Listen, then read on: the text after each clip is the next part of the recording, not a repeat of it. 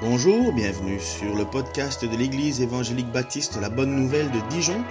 Nous sommes situés aux 5 rue du lycée à Dijon. Vous pouvez trouver des informations sur notre Église sur le site internet www.la-bonne-nouvelle.org. Passez une excellente journée ou soirée. Ça va bien? Vous voulez pas parler de la bouche pleine, c'est ça? Alors ce dimanche, d'abord je suis content de... Ah zut, j'arrive plus à le remettre. Ça c'est l'avantage et l'inconvénient d'avoir plein de prédicateurs, c'est qu'à chaque fois on doit refonctionner en fonction des oreilles. Et comme il y a une chose que les prédicateurs n'ont pas en commun, c'est la taille des oreilles. Ils ont le même message, on n'a pas la même taille d'oreille, donc il faut toujours ajuster. Vous savez que le pire pour un humoriste, c'est quand une blague ne fait pas rigoler. Hein. C'était une blague, hein Ok.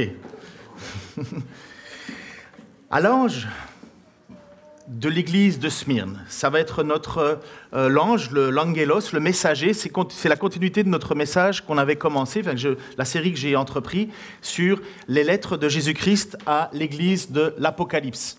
Euh, donc dans, cette église de l'Apocalypse. C'est cette église ont vécu elles étaient bien existantes. Elles faisaient partie de euh, l'Asie mineure. Et euh, aujourd'hui, la Turquie et l'église de Smyrne est connue encore aujourd'hui sur la ville, comme le nom de la ville d'Izmir.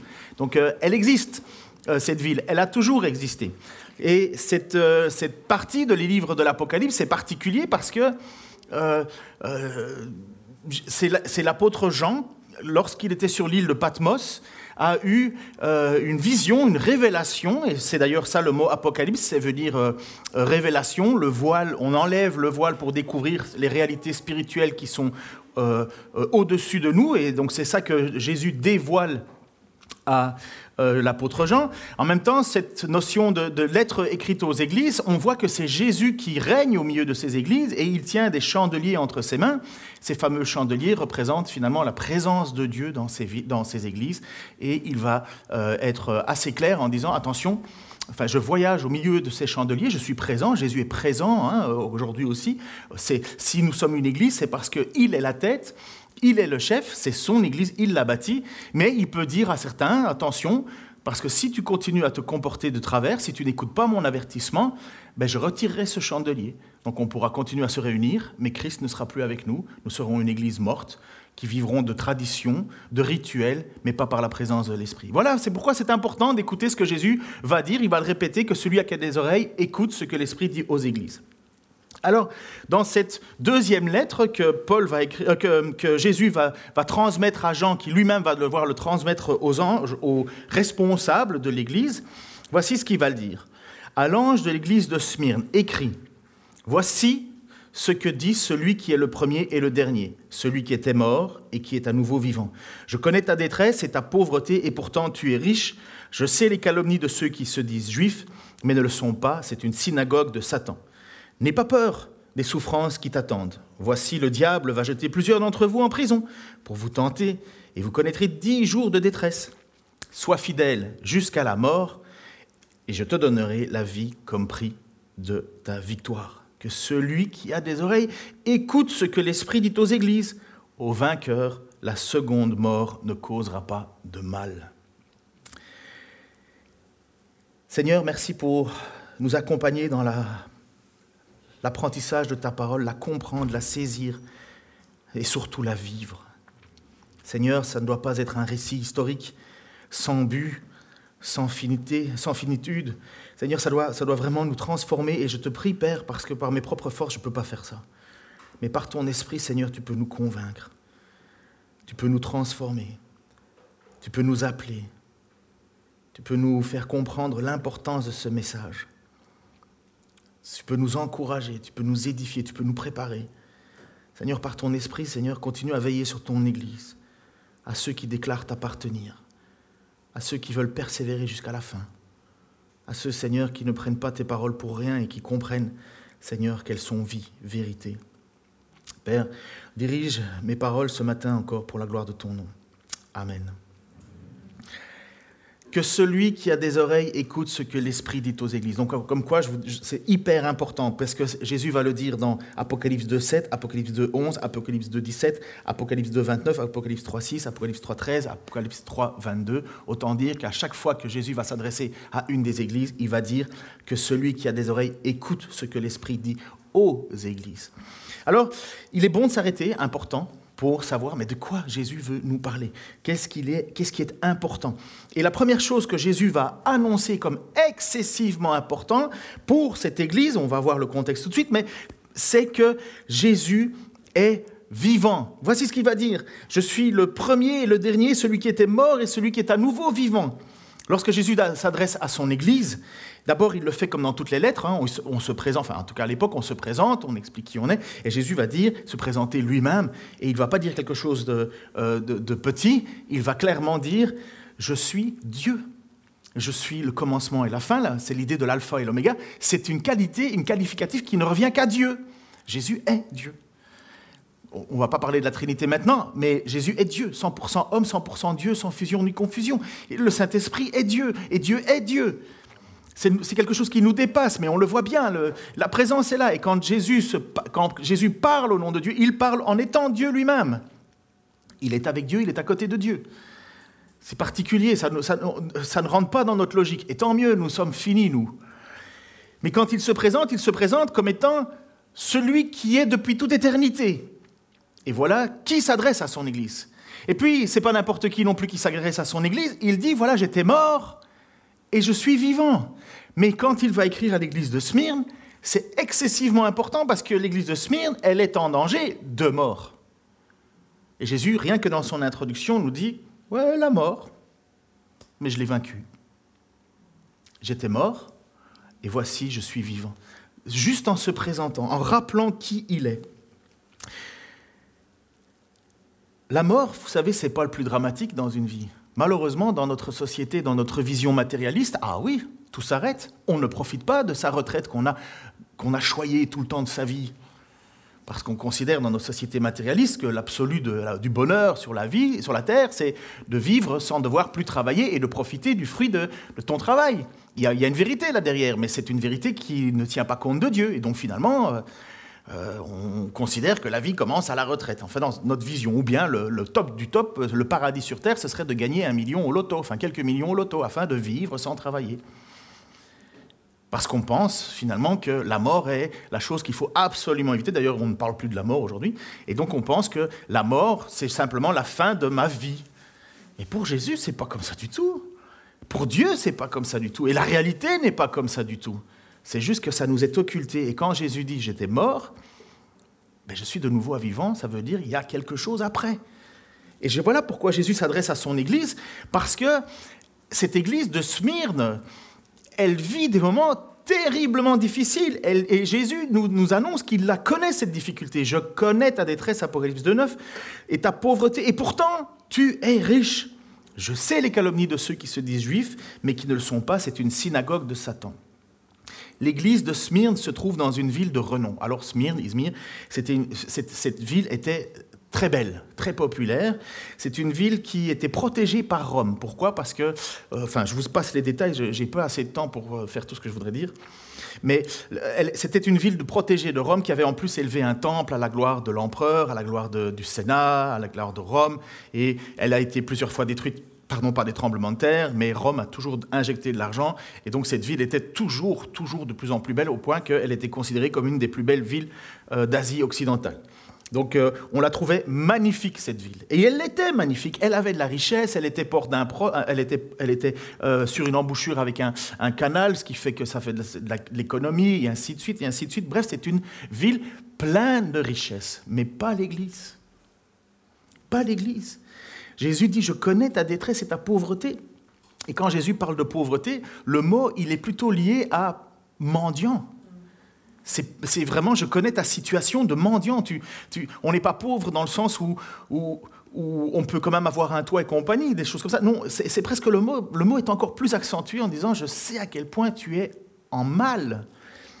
Et pourtant, et c'est ça qui est excessivement important, le regard de Jésus sur cette Église n'est pas le regard que le monde pose dessus parce qu'il dit, et pourtant, je sais que tu es riche.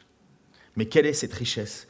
Quelle est la richesse que Jésus considère comme étant une bonne richesse? Vous allez voir, hein, les églises de la Odyssée, euh, c'est l'inverse. C'est l'inverse hein. Tu te crois riche, mais tu ne l'es pas. Et euh, l'église de Smyrne, elle est pauvre aux yeux humains, mais elle ne l'est pas pour Jésus. Elle est vraiment riche. Et cette richesse, c'est bien parce que Jésus voit à quel point cette église est une église de foi, une église de persévérance. Jésus voit l'état de son Église, il voit les difficultés parce qu'elle est agressée, on va en parler tout de suite. Elle est agressée de l'extérieur et en même temps, elle n'a pas beaucoup de richesse. Et bref, Jésus la voit comme riche, riche d'une foi profonde, riche d'une persévérance, riche de fermeté, riche de fidélité.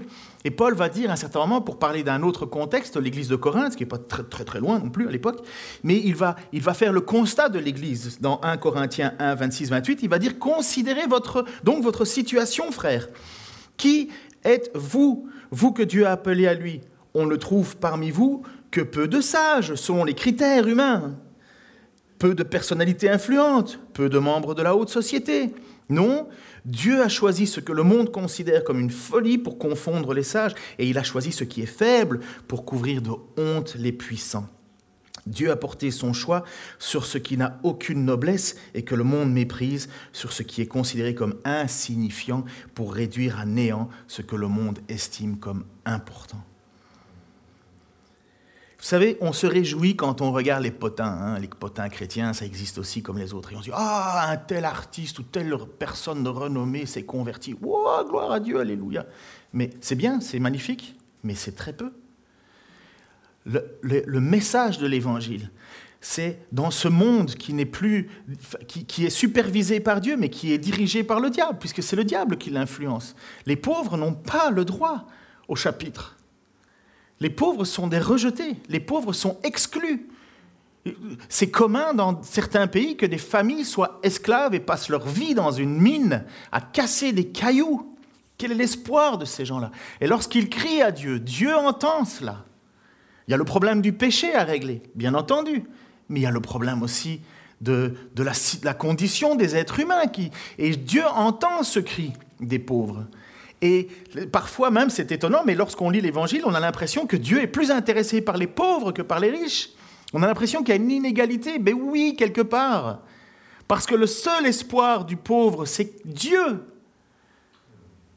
Et il va tout placer son espoir en Dieu. Et Dieu est un Dieu de justice. Et si vous relisez le livre d'Ésaïe, vous allez comprendre que la déportation qui est tombée sur non seulement c'était l'idolâtrie, mais c'était aussi le fait qu'il y avait des gens qui étaient de plus en plus riches et n'en avaient rien à faire des autres. Et c'est pour ça que dans l'Église, l'épître de Pierre va dire faites attention avec vos comportements. Il va mettre l'accent là, c'est pour les femmes, aux questions, aux questions des habits, la façon de la parure, avoir de l'or et compagnie. Il dit il ne doit pas y avoir ça dans l'Église. Ça ne veut pas dire qu'on peut avoir, des boucles d'oreilles et compagnie. C'est juste qu'à l'époque, c'était de l'exagération. Les gens avaient envie de vouloir montrer leur opulence et de nouveau vouloir vivre dans l'Église ce que, ce que Dieu condamnait dans le monde. Il condamnait cette attitude de richesse mais quelle est la véritable richesse pour, enfin, de celui qui met ses confiances dans sa richesse? Mais quelle est la véritable richesse pour Jésus? C'est au milieu de toute cette pauvreté, la foi, la persévérance. Mes amis, il y a beaucoup d'églises, malheureusement, et on le voit, puisqu'à la fin des temps, Jésus nous dit, à la fin des temps, la foi de beaucoup se refroidiront. Elles sont belles extérieurement, ça a l'air d'être magnifiques monuments, mais elles vont se vider on le voit dans l'histoire de, notre pays. Hein. déjà, vous avez des magnifiques bâtiments qui sont vides. Et nous vivrons la même chose, nous et d'autres encore après nous, si nous n'avons pas la richesse que Jésus voit comme richesse. Et voilà ce qu'il va dire.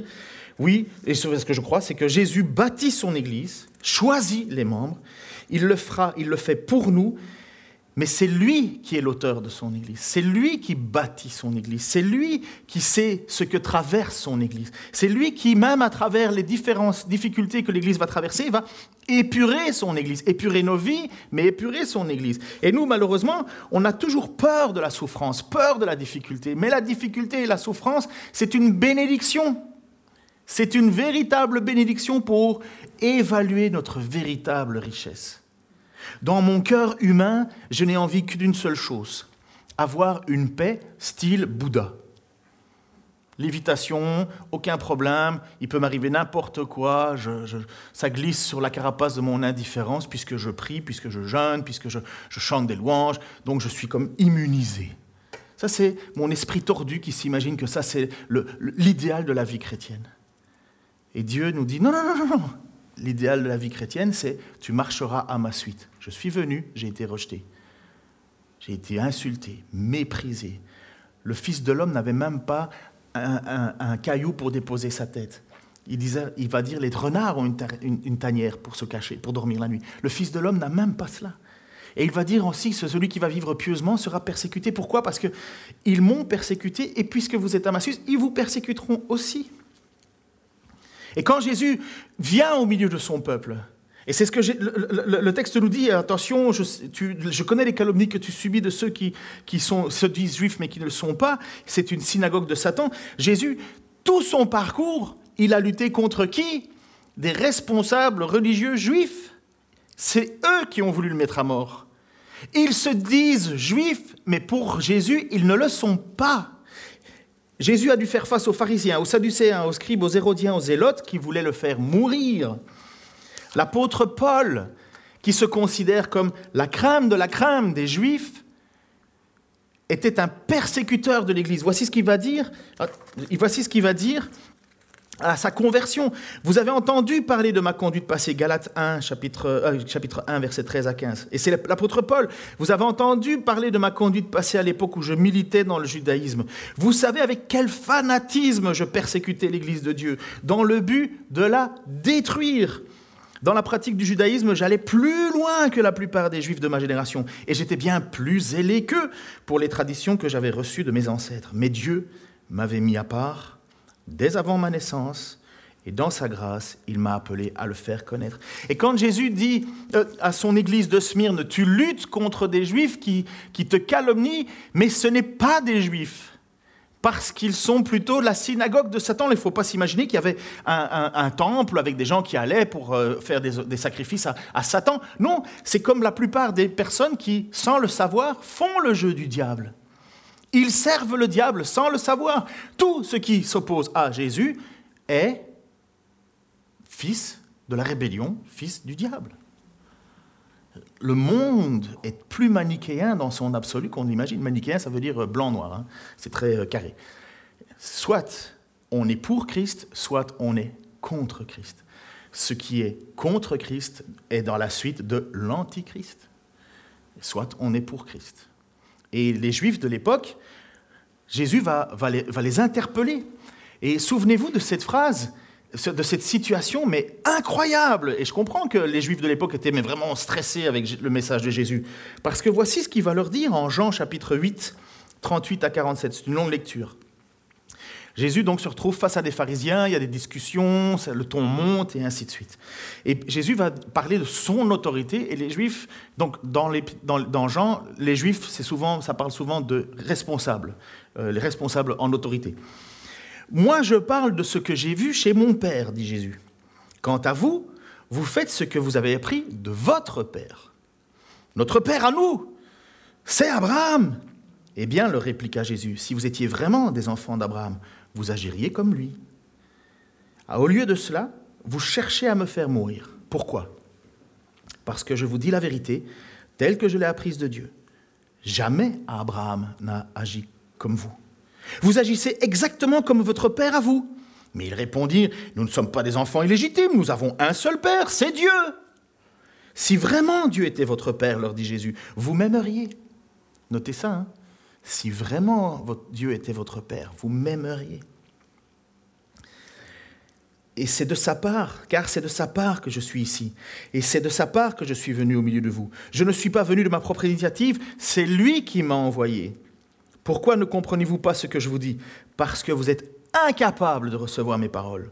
Votre Père, et voilà c'est clair, ça vient de Jésus, votre Père, c'est le diable. Et vous voulez vous conformer à ses désirs. Depuis le commencement, c'est un meurtrier. Il, se tient dans il ne se tient pas dans la vérité parce qu'il n'y a pas de vérité en lui. Lorsqu'il ment, il parle de son propre fond, puisqu'il est menteur, le père de mensonges. Mais moi, je dis la vérité. C'est précisément pour cela que vous ne me croyez pas. Qui d'entre vous peut m'accuser d'avoir commis une seule faute? Si je dis vrai, pourquoi ne me croyez-vous pas? Celui qui appartient à Dieu écoute les paroles de Dieu. Celui qui appartient à Dieu écoute les paroles de Dieu. Si ne vous m'écoutez pas, c'est parce que vous ne lui appartenez pas. Ou on entend ce que Jésus dit et on appartient à Dieu, ou on ne veut pas écouter ce que Jésus dit et on n'appartient pas à Dieu. Moi, je crois que la parole, c'est la parole de Dieu inspirée. Je crois que Jésus est le Fils de Dieu. Je crois que tout a été créé par lui, pour lui, en lui. Qu'il n'y a rien qui a été créé en dehors de lui. Je crois que Jésus reviendra pour juger. Il est déjà venu pour annoncer euh, la rédemption, mais à un monde qui est déjà jugé. Et il reviendra une dernière fois pour séparer ce qui est de lui, pas de lui. Alors on prend cette parole comme étant vérité. Si tu es de Dieu, tu écoutes ce que Jésus dit. Si tu ne l'es pas, tu le rejettes et ça veut dire que tu n'appartiens pas à Dieu. C'est dur, hein? Mais c'est le message de l'Évangile depuis toujours. Et c'est un message qui confronte, c'est un message qui fait mal, c'est un message qui a une odeur de vie pour ceux qui appartiennent à Dieu ou qui le cherchent, ou c'est une odeur de mort pour ceux qui n'appartiennent pas à Dieu. Et c'est une condamnation et ça, et ça les stresse les gens. Et forcément, qu'est-ce qu'on fait? Eh bien, quand on ne peut pas tuer le message, on tue le messager. Et ça a toujours été pareil. Et l'église de Smyrne, elle est à la suite de Jésus, dans cet Asie mineure qui finalement, c'est l'expansion de l'évangile et qui, est en train de monter, puisque ce sont des églises que, que Paul et les gens qui ont côtoyé Paul ont, ont fondées. Et elles sont là et elles proclament le message. Et cette église, elle est persécutée en pays non juif par des juifs qui se disent juifs. Et Jésus dit, mais non, ils ne sont pas juifs. Ils se disent juifs, mais c'est la synagogue de Satan. Ce sont des gens qui, n'aiment pas Dieu. Ce sont des religieux. Rien de nouveau sous le soleil. Hein. Si vous regardez l'histoire de l'Église en général, il y a des gens qui tuaient des croyants au nom de Dieu. Et ça va continuer. Et ça continue. Mais Jésus va leur dire, n'aie pas peur. Apocalypse 2.10, n'aie pas peur des souffrances qui t'attendent. Voici le diable va jeter plusieurs d'entre vous en prison pour vous tenter, et vous connaîtrez dix jours de détresse. Sois fidèle jusqu'à la mort, et je te donnerai la vie comme prix de ta victoire. N'aie pas peur des souffrances qui arrivent. Et je ne sais pas pour vous, mais moi, ça a toujours été un sujet qui, qui, qui me tracasse. Comment l'Église va traverser la persécution. Comment nous, ici, on va traverser la persécution? Combien vont rester debout, droits et forts? Si votre foi, elle est bricolée, vous aurez aucune persévérance, vous allez préférer sauver votre vie que sauver votre âme. Hein. vous allez être prêt à abandonner, à rejeter. Pourquoi souffrir? Non, le message de l'Évangile, c'est de la paix, de l'amour, donc non, je ne vais pas souffrir. Mais la réalité, c'est que puisque nous savons que l'Église, les lettres qui sont atrocées à l'Église, ce non seulement des lettres qui ont été écrites à l'Église qui sont bien réelles, qui ont bien été réelles, mais en même temps, c'est comme le livre d'Ésaïe, c'est un livre prophétique qui nous annonce la réalité de ce que les Églises vivent. Ce n'est pas que l'Église de Smyrne qui souffre de la persécution sur la terre, vous avez compris. C'est l'entièreté des Églises qui souffrent. Nous, moins. Mais dans d'autres pays, plus. Je vais vous parler du Maroc tout à l'heure. Mais, mais nous avons la réalité de ce que Jésus nous dit. Il nous dit, n'aie pas peur des souffrances qui arrivent. C'est normal. C'est tellement normal qu'il y a eu beaucoup de chrétiens qui se sont mis dans une posture de martyr. Ils voulaient souffrir pour Dieu. Petite annonce. À l'époque de Polycarpe, je vais en revenir tout de suite, il y a des gens qui, parce qu'ils voulaient montrer qu'ils étaient forts en Dieu, couraient vers la persécution parce qu'il y avait des, campagnes où on cherchait les chrétiens, on voulait les attraper, et alors les chrétiens se cachaient, ils ne voulaient pas, et puis il y en a d'autres qui disaient Oh non, moi. Enfin, je vous ai déjà expliqué l'expression se péter les bretelles à la québécoise. Ils voulaient, ils voulaient montrer qu'ils avaient de la force et de la puissance. Et les textes qui nous racontent ces histoires, ces gens ne tenaient pas la persécution. Au bout de, quelques jours de persécution, de, de torture, ils abandonnaient. Ils disaient Non, non, non, c'est bon. Il ne faut pas courir vers la persécution. Mais une fois que tu es persécuté, tiens bon. C'est ce que Jésus dit. N'aie pas peur des souffrances qui arrivent. Mission Porte Ouverte, vous connaissez cet organisme, j'espère, qui, montre à quel point la persécution des chrétiens est forte. Forte, c'est la religion la plus persécutée au monde encore aujourd'hui. Mais Jésus connaît Jésus, et ce n'est pas une anomalie. Mettez-vous bien ça dans le programme. C'est pas une anomalie. C'est pas anormal. C'est la juste condition de ceux qui veulent vivre pieusement. Parce que toute notre vision doit comprendre une chose. Ce n'est pas pour cette terre que nous vivons. Si nous ne croyons pas à la résurrection des morts, nous n'avons pas d'espérance. Nous n'avons rien devant nous. Nous n'aurons rien. Mais si nous croyons à la résurrection des morts, comme Jésus se présente, j'étais mort, je suis celui qui est vivant, et si notre regard fixe vers la résurrection, alors là, on est gagnant. On a tout. Mais Marx a dit, ben ça c'est l'opium des peuples, ça. C'est pour faire en sorte que le peuple ne se rébelle pas, et puis comme ça, ils sont tranquilles, on leur fait n'importe quoi en disant, vas-y, tu vas vivre, tu vas, tu vas souffrir ici, mais c'est pas grave, tu, ailleurs, après tu seras mieux. Mais au moins, oui, je veux après être mieux. Je veux après être avec Dieu, dans la présence de Dieu, dans un monde où il n'y a plus de péché et où je, serai dans une gloire, dans la gloire de mon Dieu et, je pourrai me réjouir de ma persévérance. N'aie pas peur. Vous connaîtrez dix jours de souffrance, dit Jésus. Dix jours, on n'a aucune idée exactement de quoi ça correspond. Est-ce que c'est dix jours, 1, 2, 3, 4, 5, ou bien c'est des périodes euh, très difficiles d'expliquer. Ça, c'est le problème des livres de, des révélations comme ça prophétiques, on a de la difficulté. Mais il y a quand même quelque chose que j'ai lu à travers différents textes qui me semblait euh, assez juste, mais voilà, c'est une interprétation.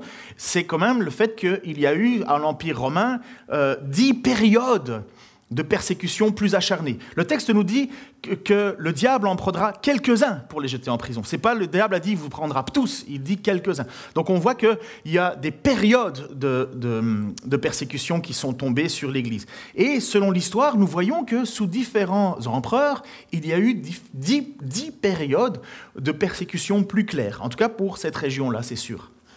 Et euh, on voit que euh, c'est annoncé et dans ces périodes qui sont tombées sur de persécutions fortes, il y a eu la persécution d'un certain Polycarpe. Est-ce que vous avez déjà entendu Polycarpe?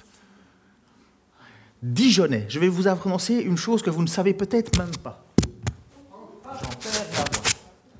Excuse-moi David. Qui connaît l'église Saint-Bénigne? Bon, vous avez vraiment des crampes au, bras là, quoi. Il y a des gens, je sais que vous vivez depuis 20 ans à Dijon. Si vous ne savez pas où ça se trouve, Saint-Bénigne, c'est mal, quoi. Bon, qui connaît le Flanneries alors Voilà. En face du Flanneries, il y a un grand bâtiment qui est là depuis longtemps. Bénigne, eh ben, c'était un homme qui a été enseigné par Polycarpe et qui est arrivé vers les ans 200 ici à Dijon. Et il a fondé euh, l'ordre religieux, il a annoncé l'évangile. Donc vous voyez, c'est plus proche que nous. Donc Polycarpe, c'est déjà un peu plus proche. Polycarpe a été enseigné par l'apôtre Jean. Donc c'est ce qu'on appelle un père de l'Église. Un père de l'Église, ce sont ceux qui ont été enseignés par les apôtres eux-mêmes. Et Polycarpe faisait partie de ces gens-là. Et Polycarpe était l'évêque, le responsable de l'Église de Smyrne. Et vous savez quoi? De Smyrne est parti aussi quelqu'un d'autre qui est Irénée de... Le camembert, cœur de voilà. Et donc, vous voyez, c'est plus proche que nous, ces gens-là, qu'on imagine. Ils ont, Irénée est parti sur Lyon, et Irénée était un, fervent euh, défenseur de la théologie, mais ils sont venus installer la foi chrétienne ici en France. Et, euh, Bénigne, ben, c'est encore plus proche de nous, c'est Dijon. Même si vous ne savez pas, oui, c'est un Bénigne. Le bâtiment, je parle. Hein. Et vous savez qu'il y a une crypte en dessous, après la crypte, et puis alors ils disent, voilà, ce serait les ossements, euh, ça, si, si c'est pas ici, c'est ailleurs. Ça, c'est la règle quand on vous dit c'est là qu'il faut adorer, ben, laisse tomber. Mais bref, je vous montre que, à, point, quel point c'était proche de nous, quelque part, sans s'en rendre compte. Et, donc, euh, un homme qui s'appelait Polycarpe, évêque, a fait partie de ces persécutions fortes euh, que l'Église a subies, dans ces dix périodes. Et vous savez à quel moment ça s'est arrêté, les persécutions? Oh là là, mais vous faisiez quoi au cours d'histoire? La même chose que moi ou quoi? Moi, je regardais le, ciel, les histoire et géo, c'était les deux cours. Euh, on se disait, bah, c'est pas cours, c'est récré. Donc on n'écoutait pas. Après ça, je sais qu'il y en a qui aiment bien l'histoire. En fait, les, persécutions se sont arrêtées vers des chrétiens, enfin, dans l'Empire euh, romain, vers l'année 313. 313, 314, à la louche, quoi. Sous la présence d'un, euh, sous l'autorité de Constantin. Deux bagarres, euh, Empire d'Orient et Empire d'Occident, enfin l'Empire romain d'Orient, Empire romain d'Occident, ils se bagarrent contre un certain Maxence et Constantin Maxence, Maxence Constantin, ils arrivent à Rome et c'est une guerre. Et finalement, c'est Constantin qui gagne. Mais écoutez, cette histoire, ça vaut ce que ça vaut, ce n'est pas parole d'évangile, ce sont des textes qui nous sont transmis, mais ça montre que Jésus maîtrisait le temps. Dix jours, tu seras persécuté pendant dix jours. Pour moi, c'est des périodes assez proches l'une de l'autre, mais Dieu dit quelque part, ça va s'arrêter. Ça va s'arrêter. écoutez cette histoire que j'ai trouvée, que j'ai trouvée géniale. C'est le récit, je crois que j'ai une image, tu peux mettre l'image, la croix là, il y a une croix. Vous connaissez cette histoire, cette croix-là, vous l'avez déjà vue. Parfois, vous dites, est-ce que c'est vrai ou c'est pas vrai? En fait, c'est le symbole de Christ. Hein. C'est euh, la, première euh, euh, croix qui était, c'était le signe de, Christ. le, je suis chrétien, quelque part. Le récit de Latence, donc c'est une petite histoire. Un précepteur du fils de Constantin affirme qu'en Gaule, avant de partir pour Rome, Constantin, la Gaule c'est nous, hein, euh, Constantin et son armée ont vu une grande croix dans le ciel. En dessous, il y avait les mots grecs nika, dans ce signe conquérir. Pour ceux qui ont des baskets Nike, Nike veut dire conquérir. Constantin ne comprenait pas pleinement le sens de cette vision et priait pour une explication. Constantin, à ce moment-là, n'est pas un chrétien, hein, n'est pas un croyant. Hein. Il, est, il adore les dieux de Rome, il vit avec les dieux de Rome, il vénère les dieux de Rome. D'un symbole chrétien commun. L'empereur explique le rêve céleste à son armée, donc avant de partir attaquer Maxence. Et il leur dit de fabriquer l'étendard du combat qui est décrit en plaçant le symbole du Dieu suprême sur les boucliers. On sait que des évêques ont régulièrement voyagé avec Constantin. Maternus de Cologne, Récitus d'Autun, Marinus d'Arles, Osius de Cordoue. Et il est probable que ces évêques lui ont affirmé que Jésus était le Fils unique de Dieu et que la croix qu'il avait vue dans sa vision était un symbole du triomphe de Jésus sur la mort. Constantin se consacre donc maintenant entièrement à Dieu et se plongea désormais dans les écrits euh, inspirés. Donc Constantin fait la bagarre, je ne sais plus le nom de la bagarre, mais bref, fait la bagarre avec Maxence, pouf, il tue Maxence, donc c'est euh, la, suprématie maintenant de, Constantin sur l'Empire en entier, on est dans les années 311-312, et Constantin rentre maintenant à Rome. Constantin entre à Rome comme le maître bienvenu et incontesté de l'Occident. Il ne reste pas longtemps dans la ville, il ne fait aucun sacrifice aux dieux romains, sacrifice que l'on reprochait à l'époque aux, euh, chrétiens de ne, pas faire en l'honneur de, l'empereur. On n'acceptait pas de faire ces sacrifices. Et, enfin, les chrétiens ne voulaient pas faire de sacrifice au, à, l'empereur. Et finalement, on disait, mais vous êtes anti-national, euh, euh, vous ne voulez pas adorer nos dieux, vous ne voulait pas faire ci, vous voulez faire ça. Et dit, non, on ne fera pas ça. Vous allez voir un passage avec justement Polycarpe. Et dit, non, je n'adorerai pas ces dieux. Et là, vous avez Constantin qui, lui, par une vision, par quelque chose qui nous dépasse, parce qu'on ne comprend pas la conversion de Constantin sans cet acte miraculeux. Constantin arrive à Rome, ce que n'importe quel conquérant fait à Rome, il va dans le temple et il, offre des, des, offrandes aux dieux, euh, un tel, un tel, un tel, parce qu'il a la victoire. Constantin, empereur, n'y va pas. Mais il ne reste pas longtemps dans les villes, il ne fait aucun sacrifice aux dieux romains pendant son séjour. Il ordonne la restitution des biens confisqués aux chrétiens lors de leur précédente persécution. Il fait rédiger euh, l'édit de Milan, accordant à tous les membres de l'Empire romain la liberté de vénérer le dieu de leur choix. Cet édit est adopté en février 313 après que Constantin ait quitté Rome, cela représente un changement radical dans les attitudes de tolérance religieuse sous l'Empire romain. À partir de ce moment-là, les chrétiens ont pu vivre en paix. Pourquoi je raconte ça? Je ne suis pas un féru d'histoire, mais c'est toujours bien. Parce que Jésus nous a dit dans l'église, à l'église de Smyrne, vous subirez des attaques pendant dix jours. Ce n'est pas dix jours tel quel. Mais ce que, ce que l'on doit savoir, c'est que Jésus sait quand ça s'arrête. Il sait que c'est pour un temps. Il sait que ce n'est pas pour tout le temps. Et, l'Église chrétienne a vécu cette grâce de voir les persécutions s'arrêter. Il n'y avait aucune raison que ça s'arrête. Il n'y avait aucune raison si ce n'est ce miracle qui a transformé la vie de Constantin et finalement amélioré la vie des, des, croyants. Donc oui, Jésus tient le monde entre ses mains, la persécution, même ceux qui persécutent sont dans la main de Dieu, et quand Dieu dit ça s'arrête, ça s'arrête. Et l'église de Smyrne a besoin de savoir ça. Chrétiens de Smyrne et, chrétiens euh, que nous sommes aujourd'hui, on doit avoir cette assurance que Dieu est avec nous, que Dieu maîtrise les choses, les temps de difficulté et ainsi de suite. Ce n'est pas grave, c'est entre sa main. Que se passe-t-il alors pour celui qui souffre? Je me dépêche. Que se passe-t-il pour celui qui souffre? Est-ce que Jésus va venir ouvrir la porte de la prison comme il l'a fait pour Pierre? Vous savez, Pierre était en prison et à un certain moment, pouf, les portes s'ouvrent, un ange qui dit S'il te plaît, Pierre, passe par ici, Pierre par là. Pierre ne comprend pas ce qui se passe et Pierre se retrouve, pouf, dehors de la prison et puis il court pour aller euh, voir ses frères et il tape à la porte et il dit eh, Laissez-moi rentrer. Il dit Non, non, non, on prie pour que Pierre euh, soit délivré. C'est moi, Pierre. Vous vous souvenez de ce passage-là, je pense.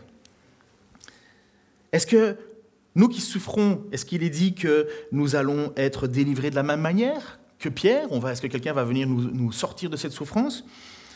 Jacques a été arrêté, mis à mort. Personne n'est venu le délivrer. Jean-Baptiste a été arrêté, mis à mort, séparé en deux. Personne n'est délivré. Étienne a été lapidé. Personne n'est venu le délivrer. Est-ce qu'ils étaient moins saints que Pierre? Est-ce qu'ils étaient moins bénis, moins aimés? Est-ce qu'il fallait qu'eux eux aussi échappent à la persécution? Ben non.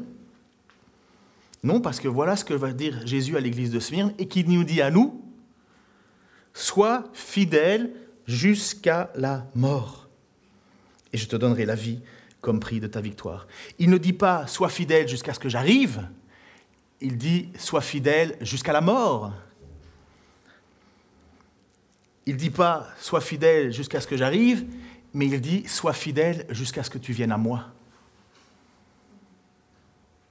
Le, brigand à la croix a reçu cette assurance de la part de Jésus. Aujourd'hui, je te le dis, tu seras avec moi au paradis. C'est pas parce qu'il a eu la foi que pouf, les coulous se sont détachés de ses bras, de ses mains, qu'il est descendu de la croix en disant ah ben merci, ben non, je vais aller, je vais aller faire des offrandes en ton nom, Seigneur Jésus. Non, non. Il a reçu le plus beau cadeau que n'importe quel chrétien peut avoir de celui qui place son espoir en Jésus. Tu seras avec moi. Et c'est pourquoi Jésus va dire à l'église de Smyrne, tiens bon, sois fidèle jusqu'à la mort. Et je te donnerai la vie comme prix de ta victoire. La plus belle victoire, le plus beau cadeau, c'est ça. Si notre espoir n'est pas la résurrection, mes amis, si notre espoir n'est pas la présence de Dieu, on, on, va, on, va, jamais accepter de souffrir. Et c'est bien tout le gros problème de l'évangile de prospérité qui nous dit que puisque vous êtes chrétien, vous devez être béni. Bah alors apparemment l'église de Smyrne qui était riche, elle, elle n'était pas bénie apparemment.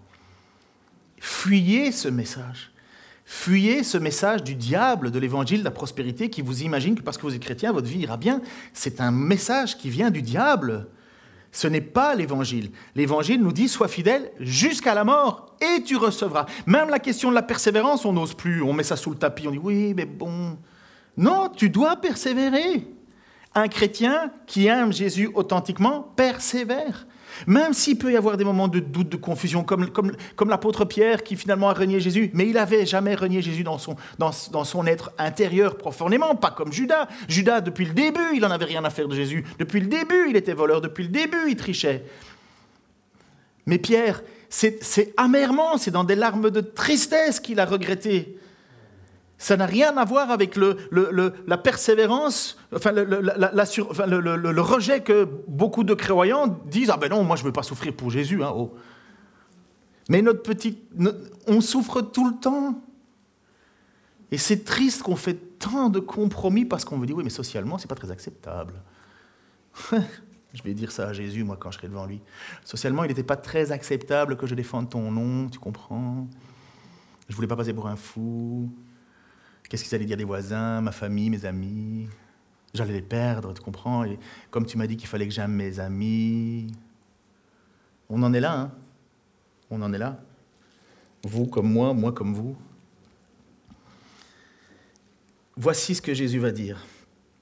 En Jean chapitre 5, 24-25. Oui, vraiment, je vous l'assure, celui qui écoute ce que je dis et qui place sa confiance dans le Père qui m'a envoyé possède dès à présent la vie éternelle et il ne sera pas condamné.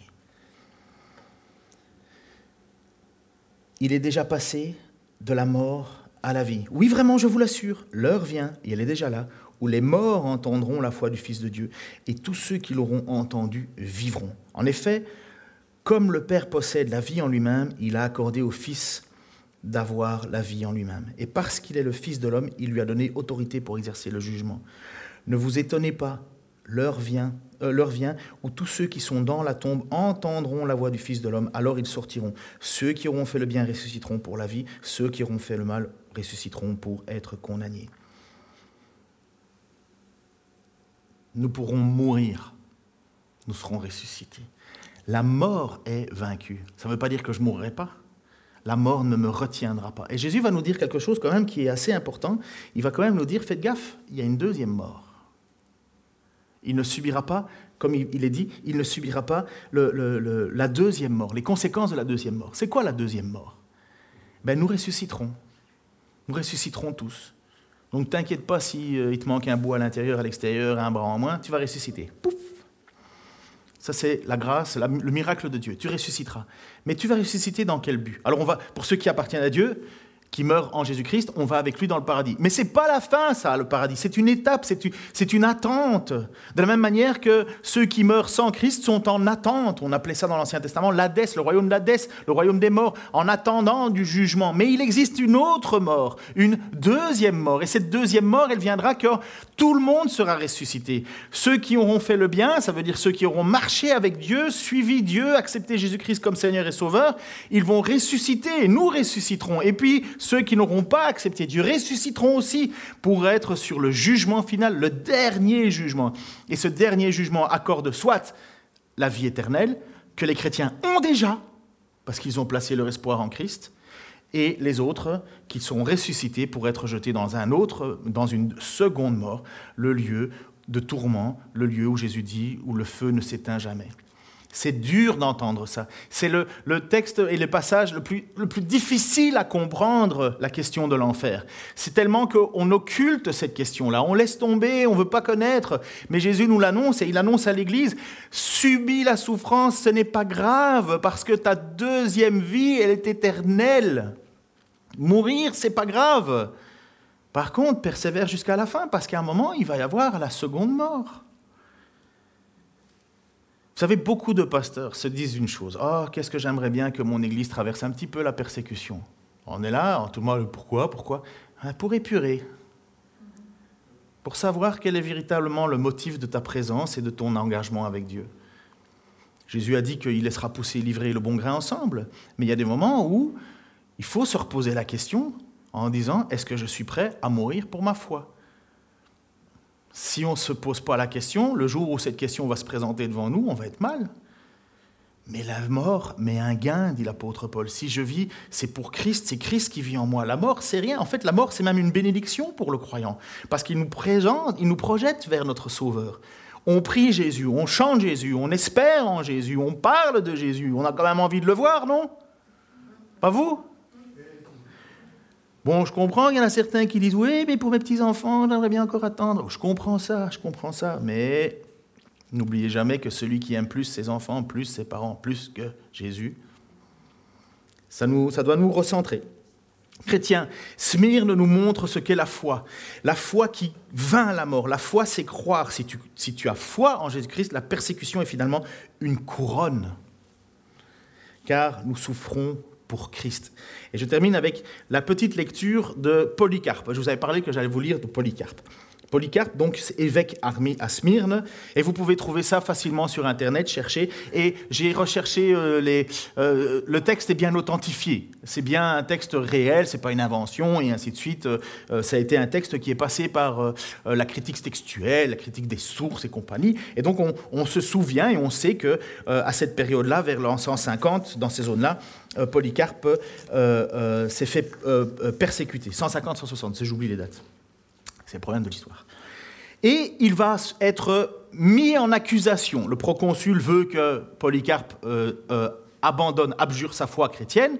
Et Polycarpe, qui fait partie de l'église de Smyrne, n'oubliez pas le sujet à l'église de Smyrne, Polycarpe va se tenir devant une foule de personnes parce que Polycarpe était considéré comme étant une, personne, une personnalité forte, un chrétien fort, C'est pas rien. Je vous, je vous rappelle qu'il a envoyé Irénée à Lyon et Saint-Bénigne en face du Flannery. Et donc, vous ne connaissez pas le Flannery Vous connaissez le Flannery Allez. Le Flannery, c'est le bar, euh, le bar euh, irlandais en face. Et pour ceux qui connaissent un tout petit peu le Flannery et qui ont été boire des verres, vous allez voir que tous les livres qui sont exposés dans le Flannery, en fait, je ne sais pas comment ils, ils, se sont trompés, ils ont peut-être acheté un truc à la brocante, ce sont tous des livres de théologie en anglais. Ils servent de l'eau aussi, ne hein, vous inquiétez pas. Hein. Enfin, je vois pas l'intérêt, mais ils en servent.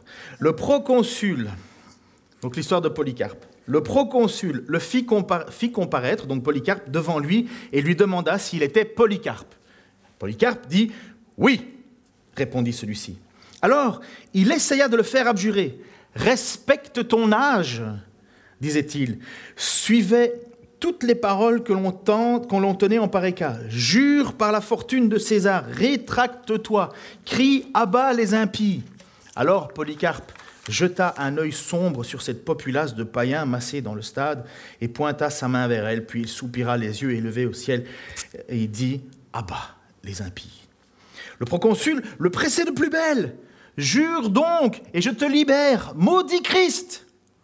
Polycarpe répondit, si tu t'imagines que je vais jurer par la fortune de César, comme tu dis, en feignant, d'ignorer qui je suis, écoute-le donc une bonne fois. Et prenons ça pour nous. Je suis chrétien. Vous pourriez le dire vous aussi? Je suis chrétien pendant les massacres qu'il y a eu euh, avec euh, les talibans, euh, enfin je ne sais plus trop quoi, je ne sais plus comment il faut les appeler, Daesh, il y avait le symbole qu'on mettait sur les maisons. Il est chrétien. Eh bien oui, je suis chrétien. Polycarpe l'affirme. Il aurait pu dire non, je ne sais pas, je ne connais pas. Je suis chrétien. Voilà 86 ans que je le sers et il ne m'a fait aucun mal. Comment pourrais-je insulter mon roi et mon sauveur? Si le christianisme t'intéresse, donne-moi un jour pour m'entendre. Le proconsul lui dit, essaye de convaincre le peuple. Mais le Polycarpe répliqua, avec toi je veux bien m'expliquer. Dieu nous demande de respecter comme elles le méritent les autorités et les hautes fonctions qu'il a lui-même instituées, du moment que cela ne nous porte pas préjudice. Mais ces gens-là sont trop peu, de dignité pour que je défende ma foi devant eux. Et le proconsul reprit J'ai des fauves, et je t'y ferai jeter si tu ne changes pas d'opinion. Polycarpe répondit Fais-les venir. Quand nous changeons, nous, ce n'est pas pour aller du bien au mal, nous ne consentons à changer que pour devenir meilleurs. Le magistrat s'irritait. Et il dit, je t'envoie au bûcher si tu ne crains pas les fauves. Apostasie donc. Et Polycarpe répliqua, tu me menaces avec un feu qui brûle une heure et puis s'éteint rapidement Tu ignores donc le feu du jugement à venir et du châtiment éternel gardé pour les impies Mais pourquoi donc tardes-tu? Va et donne tes ordres. C'est pas magnifique? C'est pas magnifique de prendre conscience que oui, il peut brûler, oui, il peut mourir, mais il veut surtout pas rater la suite. Seigneur, tu es un Dieu qui nous appelle. Nous ne méritons déjà même pas cet appel. Tu nous aimes d'un amour que nous ne méritons pas. Et tu es venu, Seigneur, en t'abaissant, en prenant notre condition, en marchant au milieu de nous. Tu t'es, laissé toucher, tu t'es laissé environner par un peuple, par, par toutes sortes de personnes qui n'avaient rien, qui étaient pauvres, qui étaient rejetés, les lépreux, les, les adultères, les, les, tant de personnes, Seigneur, qui, qui étaient accusées, Seigneur, et ils ont crié à toi et tu as répondu parce que tu es le Dieu qui répond. Et Seigneur, en même temps, cette Église qui a placé cette foi en toi, eh bien, elle est persécutée. Alors que toi, ton enseignement, c'est aime ton prochain comme toi-même, ils ont décidé de ne pas t'aimer. Ils ont décidé de te faire mourir. Nous savons pourquoi, Seigneur. Et nous te demandons, je te demande pour la persévérance, Seigneur. Je te demande, Seigneur, pour l'assurance, la foi profonde, Seigneur, de bâtir notre maison sur le roc qui est ta parole. Que notre foi ne soit pas une foi de façade, une foi de pacotille qui ne sert à rien, mais que nous puissions avoir une fermeté, Seigneur, comme, comme notre ancêtre Polycarpe, notre frère d'autrefois, qui a tenu bon, qui a tenu ferme malgré, les, malgré ce qu'on lui imposait. Il n'a pas renié ton nom. Je suis chrétien. Seigneur, que nous puissions retrouver, Seigneur, la force et la beauté, Seigneur, de, cette, exclamation, je suis chrétien. C'est ce que je suis. C'est ce que je, je serai. Je ne changerai pas, je t'appartiens. Seigneur, aide-nous, aide-nous à voir cela. Nous savons, Seigneur, que c'est toi qui tiens les, les temps entre tes mains. Et nous voyons que les temps vont devenir de plus en plus difficiles. Seigneur, garde notre foi. Au nom de Jésus-Christ. Amen.